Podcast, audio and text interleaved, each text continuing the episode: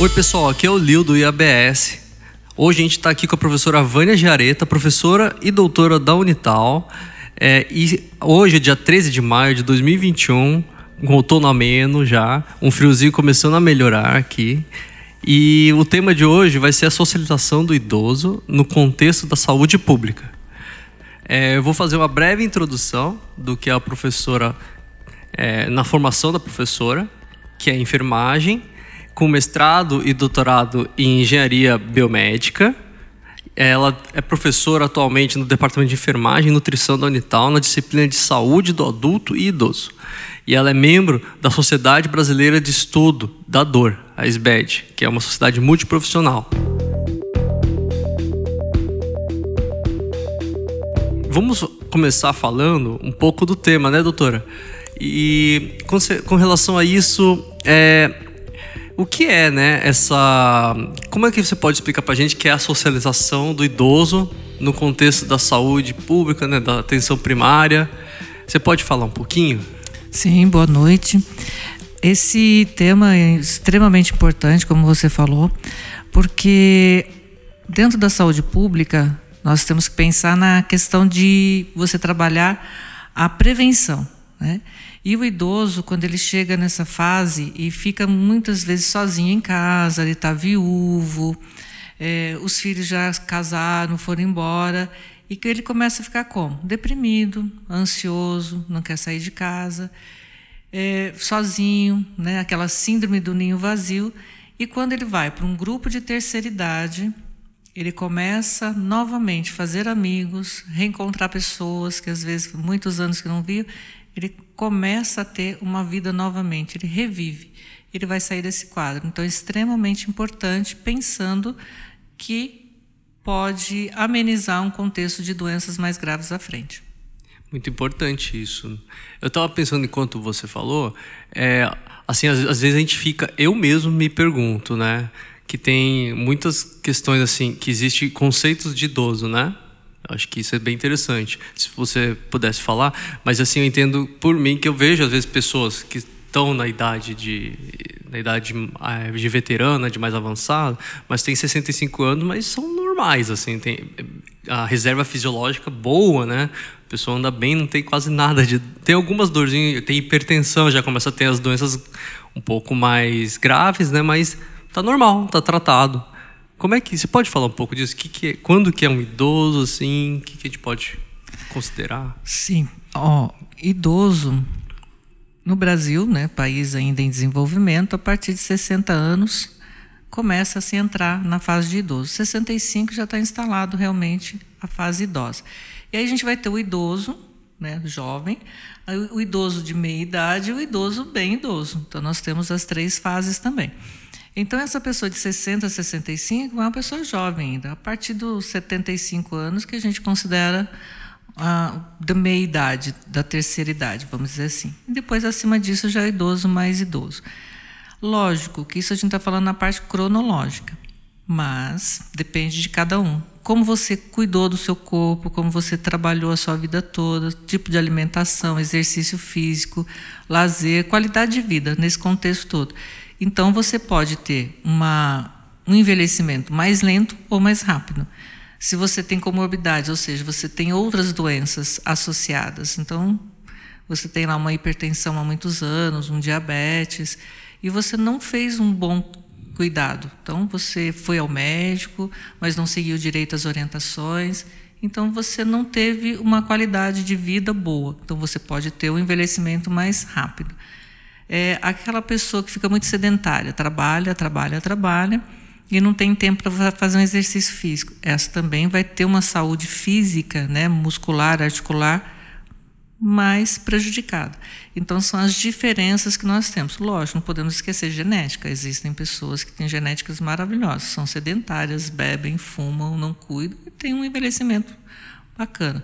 Mas isso são muito poucos. Né? Normalmente, a gente tem que cuidar da nossa vida enquanto jovens, para chegarmos na terceira idade com qualidade.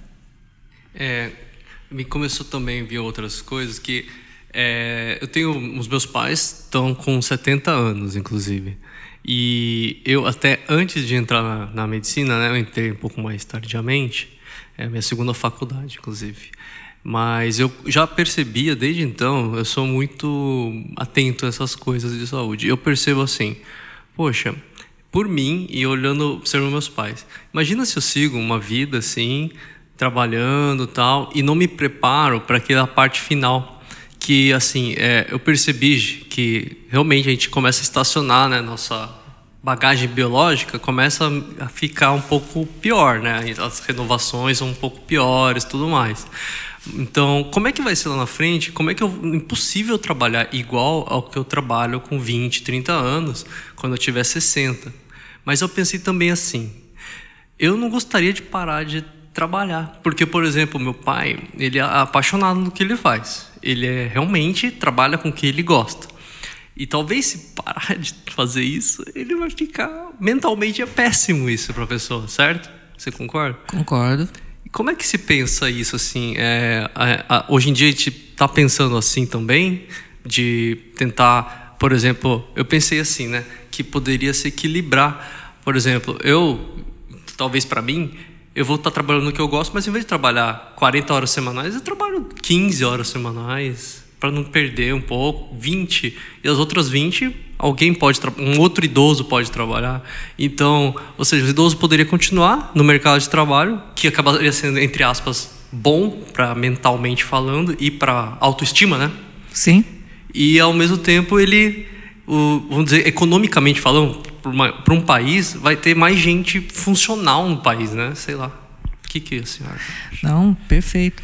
É, bem antes, né, as pessoas elas queriam envelhecer, chegar a 40, 50 anos, né, já aposentadas, e tentar curtir uns 5 anos, porque não tinha uma qualidade de vida, né, um país bem subdesenvolvido, então não se vivia muito.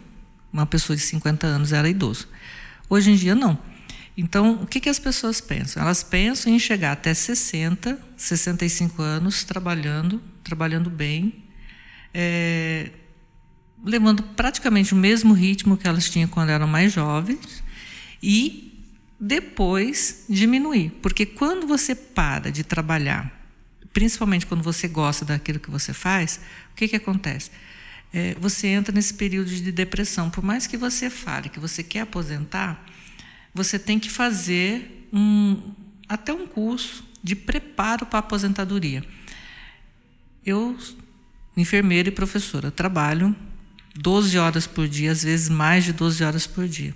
Eu fico pensando por mim, se eu parar de trabalhar, ficar em casa, vendo televisão, ou cuidando da casa, cuidando da planta, que eu adoro planta, então tendo minha, minha horta, tenho horta né, vertical em casa, tudo. Eu vou ficar doente, porque só isso não vai me suprir, né? não vai me dar alegria, não vai me manter naquele prazer de vida. E isso a gente tem visto muito nos idosos, os idosos de agora.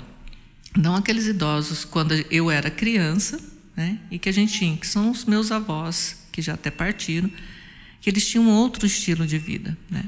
O nosso estilo de vida agora é muito dinâmico, então nós trabalhamos muito, temos pouco tempo para curtir, para fazer realmente um lazer. E se a gente parar de uma vez, que isso é um vício, é ruim, mas se a gente parar de uma vez, a gente também fica doente. Então, eu, é, dentro dessa, dessa minha caminhada, junto com a terceira idade, o que eu tenho visto é isso: eles fazem uma preparação melhor. E no meio desse contexto todo, nós temos muitas mulheres que elas viveram a vida toda é, num trabalho árduo e que não é considerado um trabalho árduo elas eram donas de casa, então elas eram esposas, né, mães e gerenciavam toda uma casa. Isso é de segunda a segunda, não tem folga, não tem nada. E quando elas se veem é, com seus 60 anos, já os filhos casando, indo embora, elas entram num período assim de ninho vazio de depressão. O que vou fazer? Então, algumas vão fazer crochê, tricô, e aí falta algo a mais e que muitas vezes traz essa doença. Então isso é importantíssimo. Tem até um filme que eu acho legal o pessoal assistir, chama O Estagiário.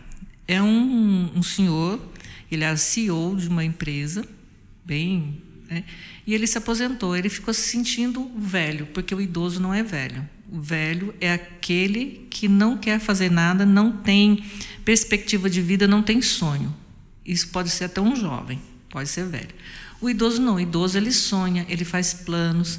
E aí ele ficou se sentindo velho. E aí ele foi se candidatou a uma vaga de estagiário. E foi super bacana. Não vou contar o filme, acho que já dei spoiler demais. Importante é um vocês filme. verem. Muito Eu bom. vi ele. Robert De Niro. né? É isso. Maravilhoso. Bom mesmo.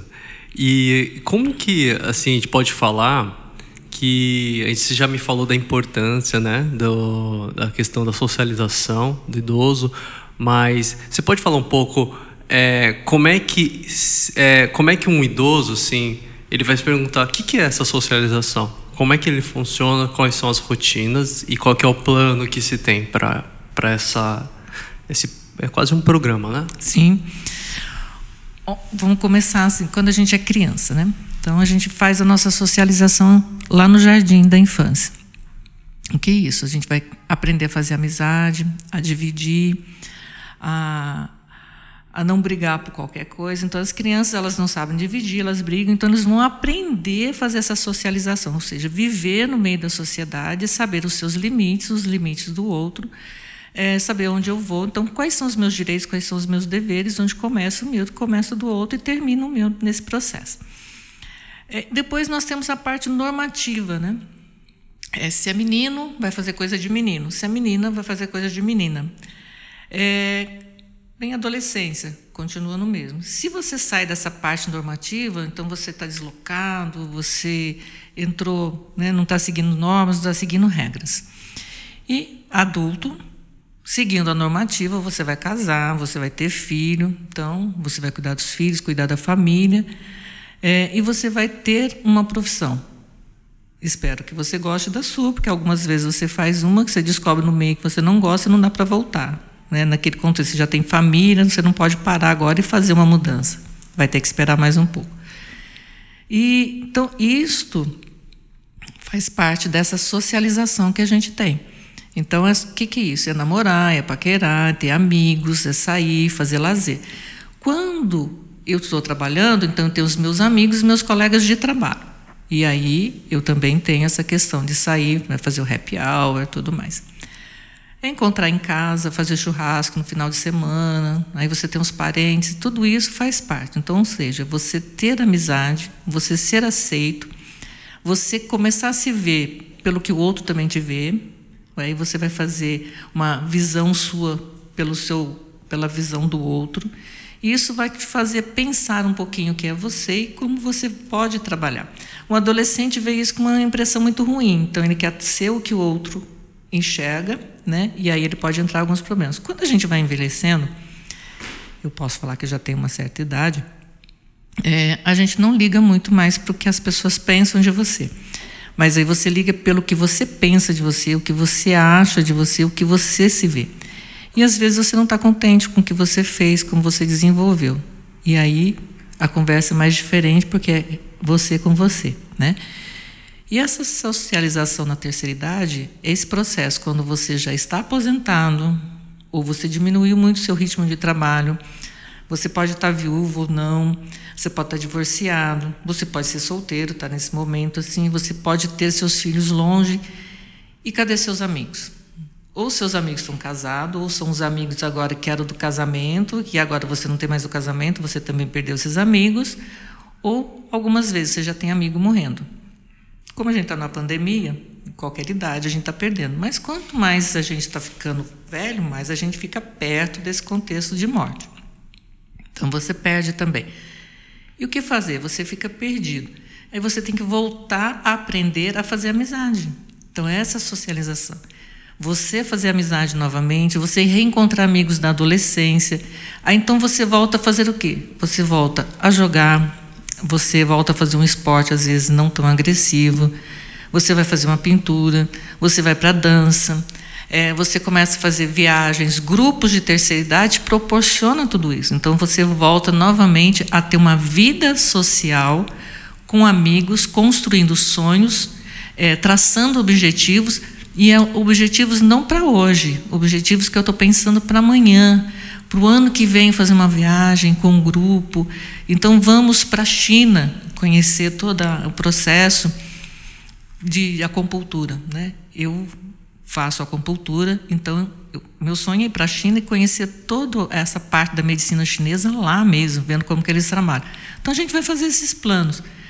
E, e tem uma frase que eu acho muito interessante, meu pai até que falou, meu pai é vivo, graças a Deus, e ele fala o seguinte, que ele não envelhece, ele não se sente velho.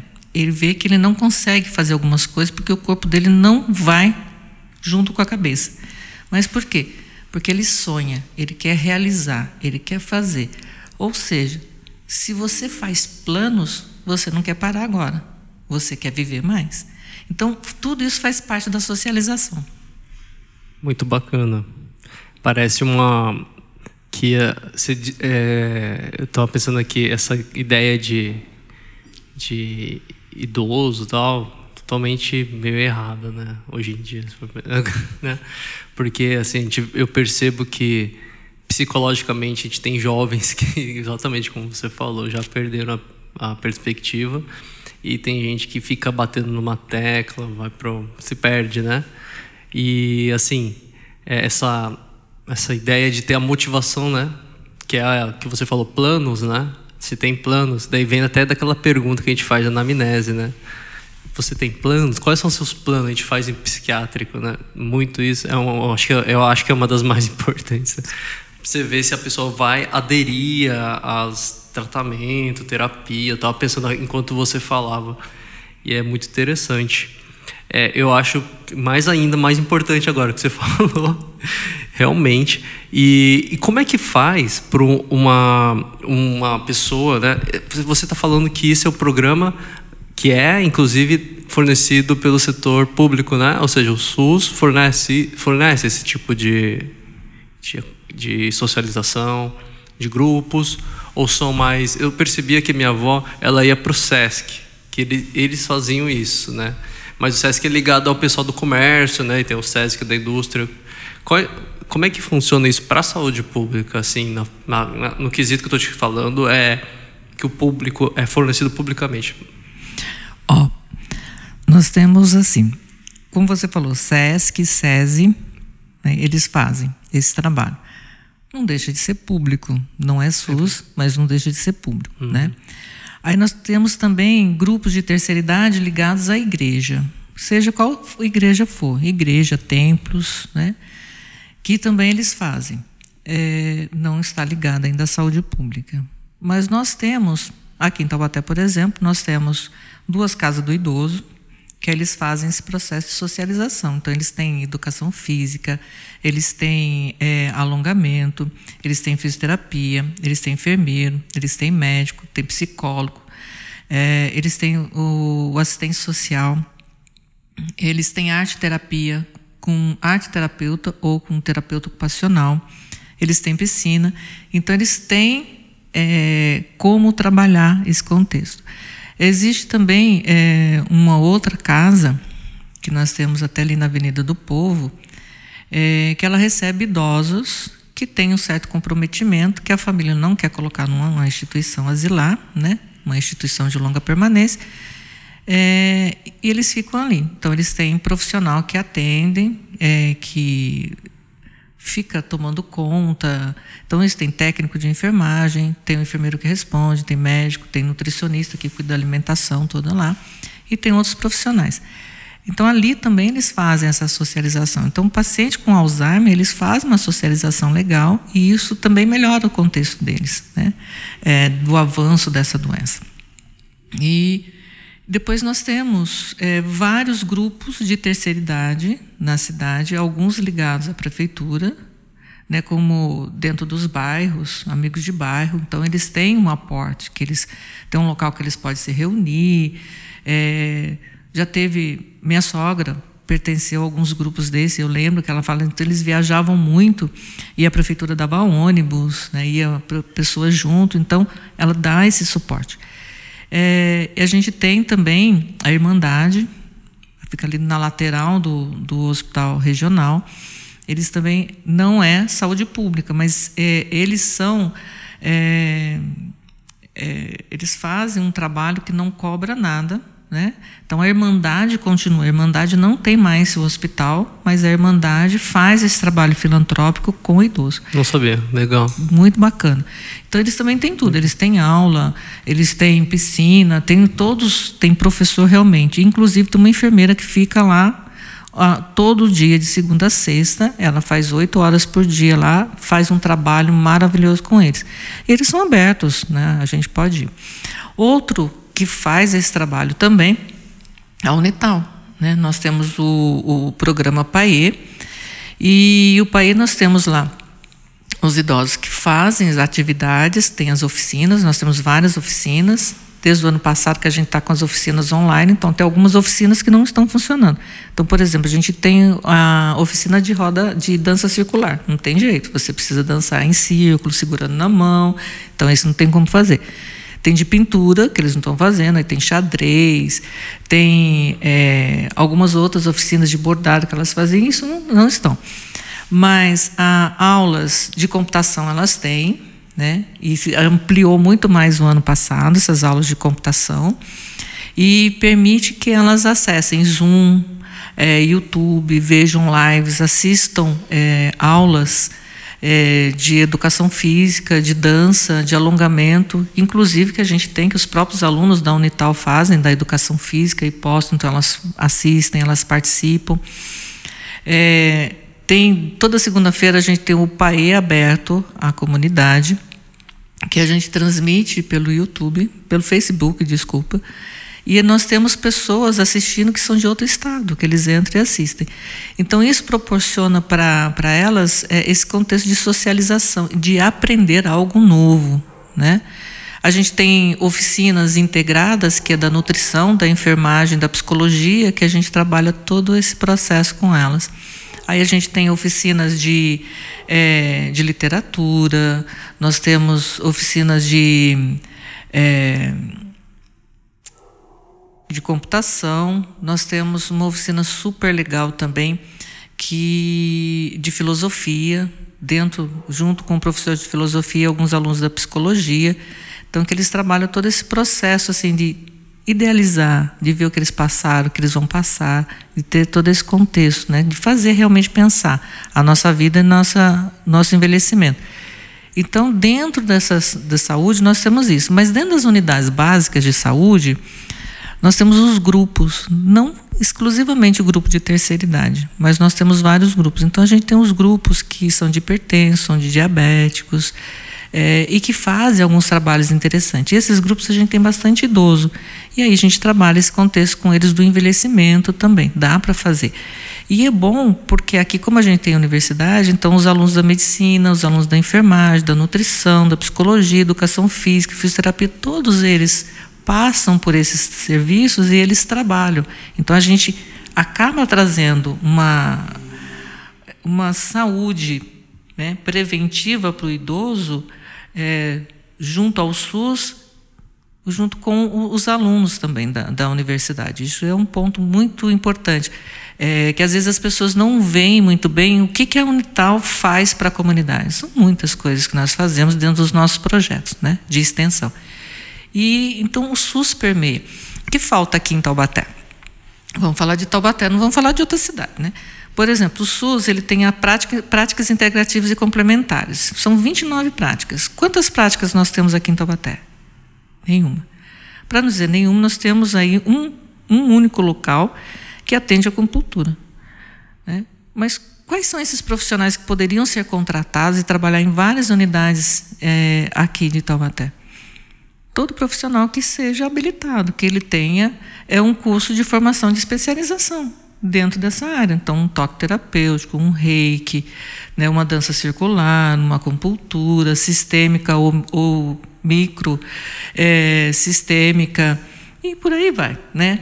É, vários outros, mas a gente não tem. Só Taubaté é assim? Não, a gente sabe que outras cidades também, mas isso está dentro do SUS. E cadê? Está dentro do SUS. Está dentro do SUS. Entendi.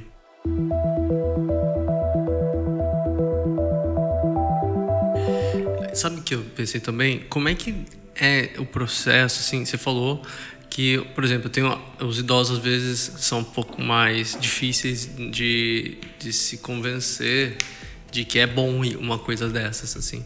Claro, tem, tem gente que vai falar, não preciso, tenho meus amigos, então tudo bem, tem realmente idosos que já estão se auto, né? Já tem uma vida ativa, né? Mas assim, no futuro pode dar alguma coisa. É, como é que é esse processo, talvez, de. É, é, bem divulgado, você acha? É uma dúvida minha mesmo. É, você acha que é bem divulgado isso, ou que poderia ser melhor? E se tem um idoso que está ouvindo o podcast, ou um, um, neto, ou um filho, como é que faz para inserir ele nesses, nesses, nesse mundo que você falou, nesses programas? Olha, é bem divulgado. É, nós temos um número, nós temos 44 mil idosos aqui em Taubaté nós temos um número maior de mulheres. É bastante até, né? Bastante. Porque demograficamente a gente tem o quê? 8% da população idosa e aqui Isso. tem mais do que uns 11, 12, né? Isso. 300 mil habitantes. Isso. Né? É, a maior parte dos idosos, o censo, a gente precisa fazer um censo melhor, né? Ver toda essa parte. Mas a gente tem um grande número de idosos mais na, na região central. Mas nos bairros também a gente tem. Nós temos muito idosos na região é, mais de roça, né? E aqui a gente fala sertão, né? Ah, mais um sertão. E lá não tem muita coisa para eles fazerem. Não tem lazer, não tem, né? Não tem um SESC lá, não tem, tem recurso, nada, não tem recurso, não tem infraestrutura, não né? tem infraestrutura. Então fica a desejar lá. É, é, importante que a gente tenha mais ações mais centradas, mais no centro. Por quê? Se eu estou falando que longe também. Mas a, a, rodoviária é no centro, então fica fácil deles virem de ônibus e acessar todo esse processo. Mas que nós temos o maior problema são com os homens. As mulheres vão. Então as mulheres procuram saúde, as mulheres procuram socialização, as mulheres procuram a, né, fazer parte e os homens não. Então, quando os homens se aposentam, eles ficam em casa tomando cervejinha, vendo televisão e às vezes eles varrem uma rua, começam a ajudar a mulher em casa, ou às vezes não. Outros continuam fazendo outros projetos, né? mas dificilmente eles vão para um grupo de terceira idade. Quando eles vão? Quando a esposa às vezes força a barra para ir. Então a gente precisa atingir essa população, os homens. E eu não sei porquê. Eu pergunto para eles. Por que, que vocês não vão? Eles não risaram. Falam, não tem nada que me interesse lá. Mas a gente põe bote, não vai jogar. É, põe lá jogo de xadrez, ah, não vai. Eles querem jogar futebol. Tudo bem. Quer jogar um futebol de campo? Vão fazer um adaptado. Taubaté tinha, eu não sei como que está agora, mas eles tinham times de futebol, de handball, de vôlei, de basquete, tudo terceira idade, né? mais adaptado. Não precisa ser adaptado, adaptado mas que não seja tão veloz, que tenha tempos menores, né? que eles possam fazer. Tem atletismo, então nós temos atletas, é, e importantes até. Então isso é, é super é, preocupante essa população masculina. Interessante que você falou, viu? Eu, eu percebo, mas você tem muito mais contato que eu. eu. Tipo, eu fico nos meus anedóticos, né? Que eu acho, não é empírico. Mas, assim, é mais ou menos isso que você falou. E, e essas pessoas têm quantos anos, assim, na média, assim, de idoso? Porque você falou que tem três tipos de idosos. Sim.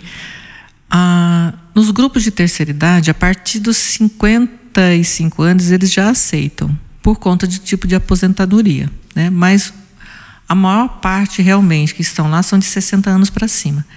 E a gente tem aí até de 90. Até de 90. Até de 90. Indo, Mas... eles adoram fazer aula de dança, né? E é uma delícia dançar com eles e tudo mais. É muito bom. E você falou como chegar nesses locais, né? Eles mesmos. Então, você procurar um mais perto da casa dele e ir lá se inscrever. Aqui na Unital, é, ele pode chegar é, na Unital, aqui no Bom Conselho, e fazer a sua inscrição. Agora nós já estamos completos, mas a gente vai sair de férias e quando a gente voltar, abre novamente. Então fiquem atentos, entre lá no de segunda-feira no Face da Unital, né? Unital é, é, você vai entrar lá, tem o Paie também, e você vai conhecer e você vai ver as datas quando a gente for colocar. É só você se inscrever. Paga? Não. Na Irmandade, também ir lá e fazer sua inscrição. Paga? Não. SESC, é, SESI também tem que ir lá para fazer essa, essa inscrição.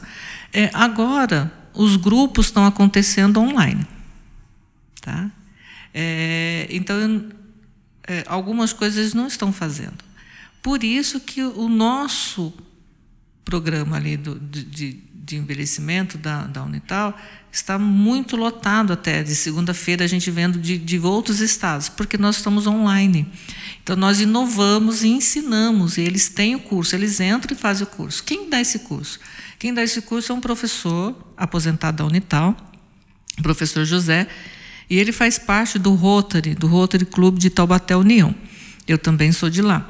E junto com a Unital, nós montamos essa oficina. Então, ele dá essa aula de graça, ele ensina e a universidade é, dá o que para gente? O Zoom para a gente estar tá ali junto e fazer. E quando a gente vai presencialmente, a gente tem as salas de aula que ele pode ir lá. A gente tem os computadores, tem os laboratórios que vão para os computadores.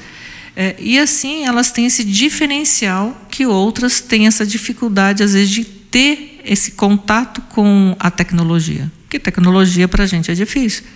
Né? Que os meninos nasceram na tecnologia, né?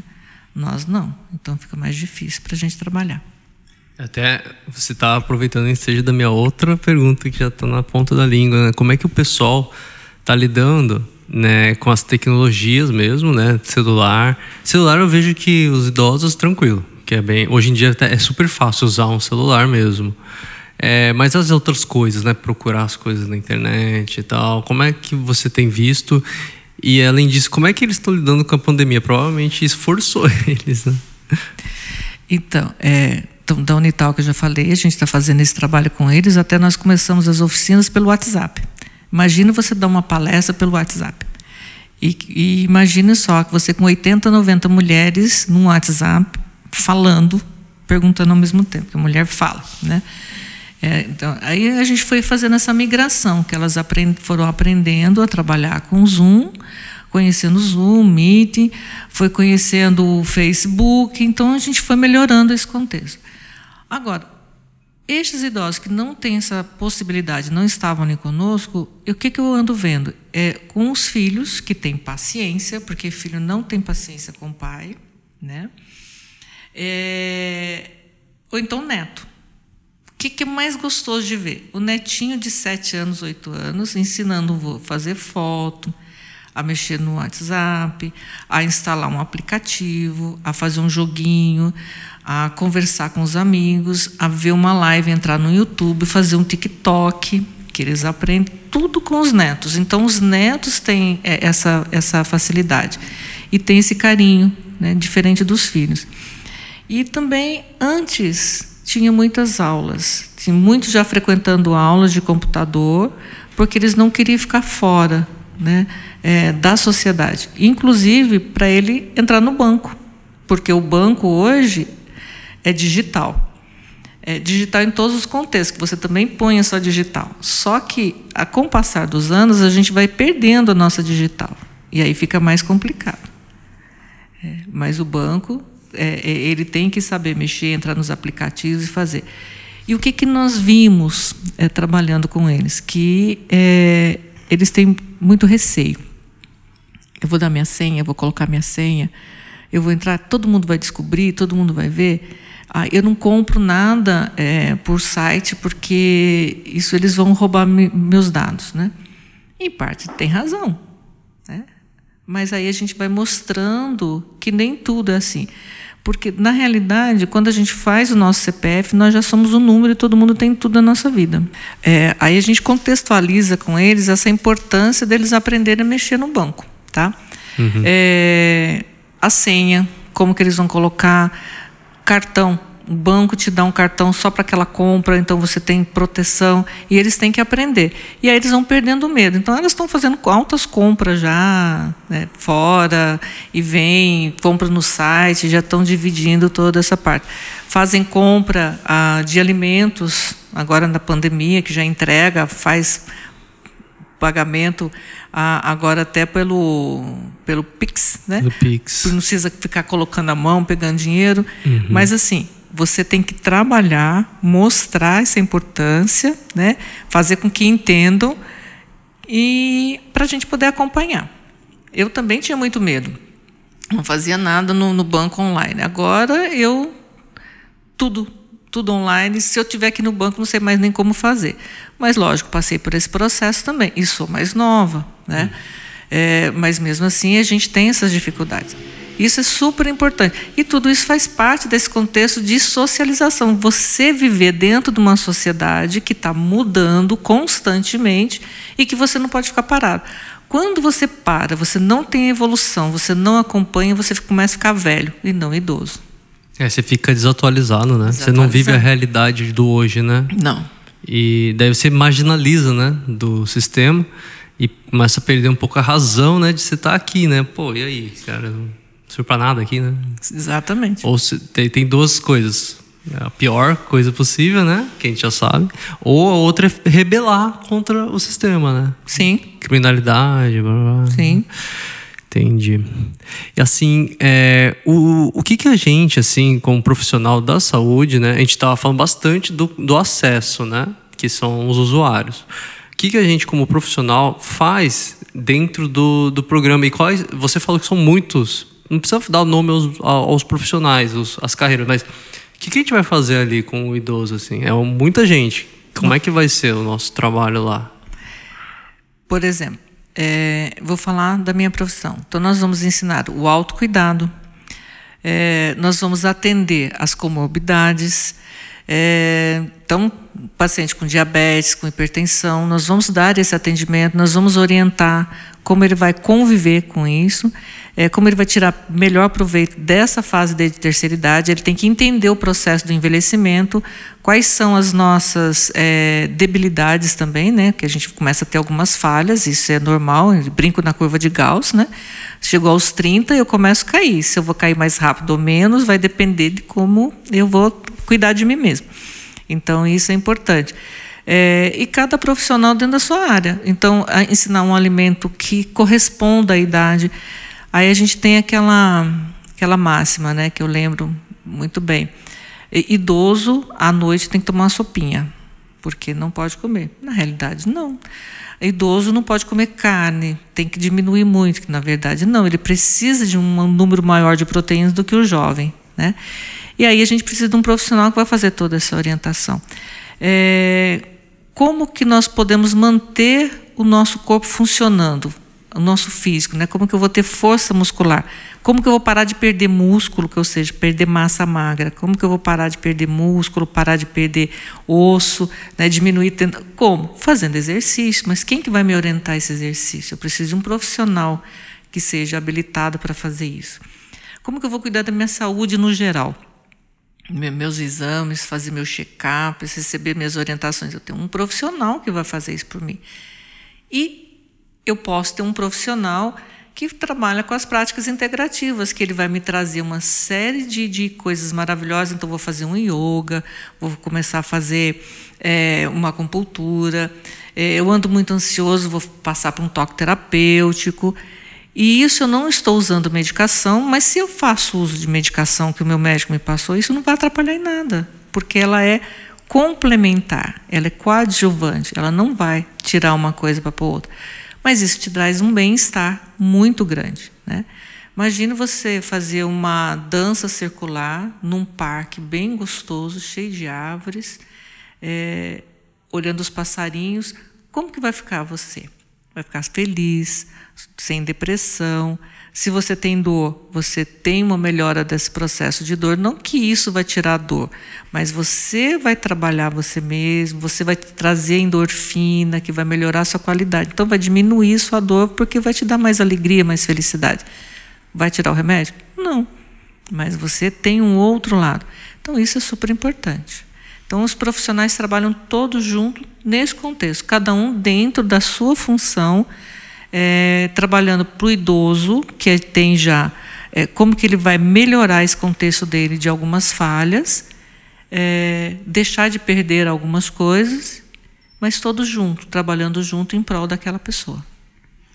Você falando isso, eu consegui entender assim melhor para que que existe a geriatria, entendeu? É realmente muitas coisinhas complexas e não dá, não é uma coisa, uma extensão do adulto normal, né? Que a gente fala dos 20 aos talvez 60, né? 65 uhum. é, é realmente mais complexo, né? E tem que ter essa abordagem focada no, nesse nicho aí, né? Sim. Pleno, é muito interessante ter ouvido você falar isso aí. Mas agora a gente vai falar um pouco mais de outras coisas. a gente vai falar um pouco mais da senhora. Como é que, assim, é, você pode falar pra gente que como é que você começou, assim, o que, que te levou a fazer a enfermagem? Qual foi o seu primeiro emprego, assim? Ó, oh, muitos anos atrás, né, fui fazer meu vestibular e eu passei é, umas três, uns três cursos. Né? É, eu passei em odonto, passei em psicologia, passei em enfermagem, foi mais. E passei também em administração.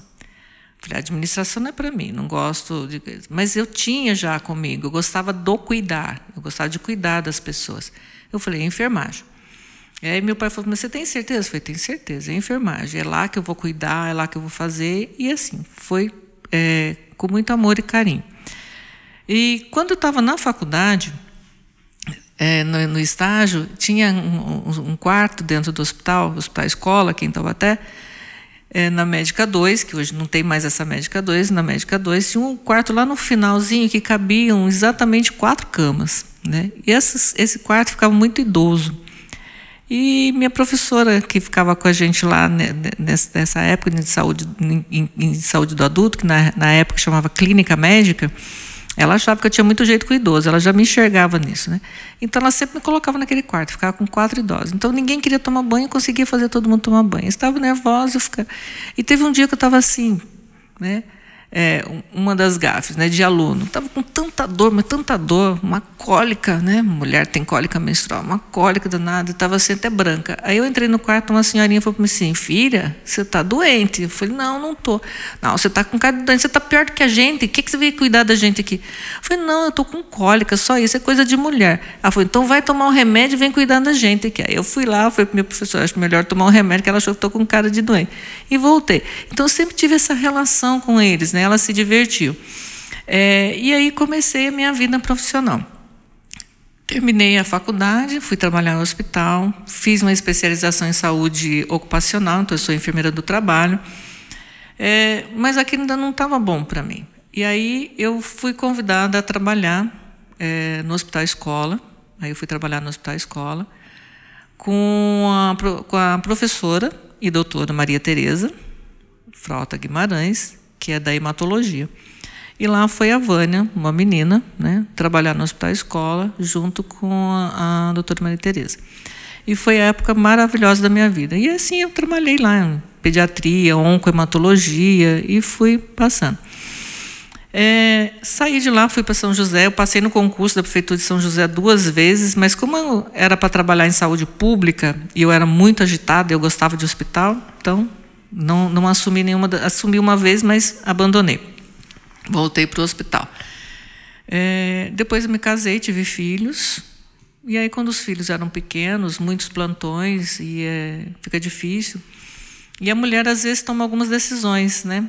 Não que a mulher tenha a responsabilidade sozinha da casa e do filho, mas a mulher, a normativa que eu falei, né? Então a gente acaba assumindo isso. E aí eu diminuí a minha carga horária fui comecei a lecionar. Aí eu fui trabalhar, fui dar aula, comecei no Senac, dando aula no Senac. E assim fui. É, depois eu fui trabalhar na Univap, em São José dos Campos, né, aí no, na universidade mesmo. E de lá fiz meu mestrado, fiz meu doutorado, e depois eu saí, prestei concurso aqui na Unital, que não havia prestado concurso ainda antes, porque não tinha uma vaga para aquilo que eu gostava, que é saúde do adulto, saúde do idoso. E apareceu, eu fiz esse concurso e, e cá estou, indo para seis anos. Né? Lógico, passei, trabalhei em outros hospitais, trabalhei em, em mais duas universidades, mais duas faculdades também, né? Que eu, eu dei aula na, na faculdade lá em Pinda, fiquei lá em Pinda acho que uns quatro anos trabalhando lá, na Funvic. E todos os locais que eu passei, eu fiz muitos amigos, né? É, gosto muito. Cada local eu aprendi muito, cada local me trouxe muito. E eu gosto de desafios. E aqui estou na, na Unital. Nesse período que eu estou na Unital, eu faço parte do, do PAE, né, do, do, da terceira idade, o programa. Né? Uhum. Eu faço, eu tenho dois projetos que eu faço parte. Um que eu coordeno, que é de Eco-Saúde e Cidadania, que é PECOS, que a gente chama. Então, a gente trabalha toda essa parte de ecologia dentro da saúde, como que a gente pode melhorar todo esse contexto. E tem um projeto também que eu fico junto com a professora Rosa, que é de prática de saúde integrativa. Né? E, e a gente trabalha atendendo a população, essa população também tem a população da universidade, e tinha um projeto grande que é Saber Cuidar e Promover Saúde, que a gente ficava junto com a prefeitura e que esse ano é, a gente não tinha esse convênio e a gente trabalhava dentro da escola. Então, estou é, ligada nessa questão de saúde pública, né? Na parte terciária também, hospital que eu vou com os alunos e ainda vou para o hospital. E Estou terminando agora, e já fiz um curso de acupuntura, mas achei que fiquei sem trabalhar com acupuntura, voltei, estou terminando novamente a acupuntura e meu consultório está pronto já para eu começar a atender é, dentro dessa parte de práticas integrativas e complementares dentro do meu consultório. Bacana. Agora a gente vai fazer um bate-bola, tá? Tranquilo, rápido. E eu faço uma pergunta e você responde rapidinho aí o que, que, você acha. Se você fosse escolher uma estação. Ah, verão. É uma matéria. Matéria? Adoro saúde pública e clínica médica. Esporte. Esporte, basquete. Um time. Corinthians. Olha, vamos timão. E um, um, um, um herói. Um herói? Deus. Um medo? Medo, nossa, aí você me pegou, mas medo de, de solidão. E você adora? Adoro o que eu faço, adoro estar com os alunos, adoro viver. E você odeia? Odeio é palavra forte, mas eu não gosto de preconceito. Uma comida? Salgada. E a cidade? Taubaté. Você tem uma frase? Tenho, que me segue desde a da adolescência, né? Eu morro em pé, mas não vivo ajoelhada. Boa. Agora que a gente acabou a parte de a parte de, a gente conheceu um pouco mais a senhora, eu queria perguntar se você poderia é, recomendar alguma coisa para os ouvintes, né? Um livro, um filme, alguma algum lugar para ir, tá bom? É, eu gosto de alguns livros para que eu uso para dar as aulas, mas assim, é, o livro do Tratado de Geriatria e Gerontologia no Freitas, eu acho fantástico. A gente tem outros, tem de gerontologia dentro da enfermagem, mas o tratado ele aborda tudo isso, é bem bacana. E a gente falando de idoso, tirando os estereótipos, né? Eu sou uma pessoa assim também é, meio eclética. É, eu gosto muito de um filme, Rainhas da Torcida. É, que mostra a realidade da pessoa que tem um sonho, não, não conseguiu realizar, mas quando ela chega na terceira idade, se ela lutar bastante, ela consegue. E isso traz um benefício muito grande. E também tem uma série, que é Grace e Frank, que mostra os idosos de uma outra maneira, que a gente não conhece, mas que é a verdade e a realidade. Né? Então, acho isso bem, bem interessante de, de falar para vocês. Bacana.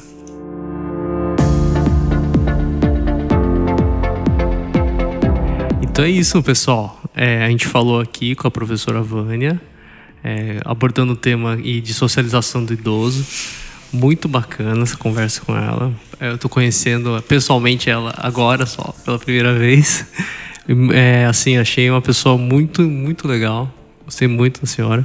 E, aí, e assim, espero que a gente consiga falar outras vezes. Com tem, certeza. Tem bastante assunto, né? Você também tem uma formação muito extensa. Então a gente tem muita experiência para conseguir. Com certeza. Não temos mais assuntos, sim. É, eu fiquei muito lisonjeada do seu convite, né? Gostei muito de vir aqui conhecer você também pessoalmente agora, que a gente conversava pelo WhatsApp, né? E eu acho que esse tipo de, de, de empreendimento que você faz, vamos, né? você é uma pessoa empreendedora, está fazendo algo diferente. Eu acho isso super importante para as pessoas poderem conhecer o que, que é saúde dentro do SUS, como nós podemos trabalhar, a questão dos profissionais trabalharem todos juntos, eu acho isso super importante. Né? Bom, pessoal, esse foi o terceiro episódio. Agora, você sabe onde encontrar a gente, né? www.iabsbrasil.com. A gente também vai estar nos agregadores de podcasts, né? E a gente também está com o nosso blog muito ativo, né? Que também pode ser acessado tanto por redes sociais, Instagram e pelo WhatsApp e pelo nosso próprio site, tá? Comentem e até a próxima. Obrigado, pessoal.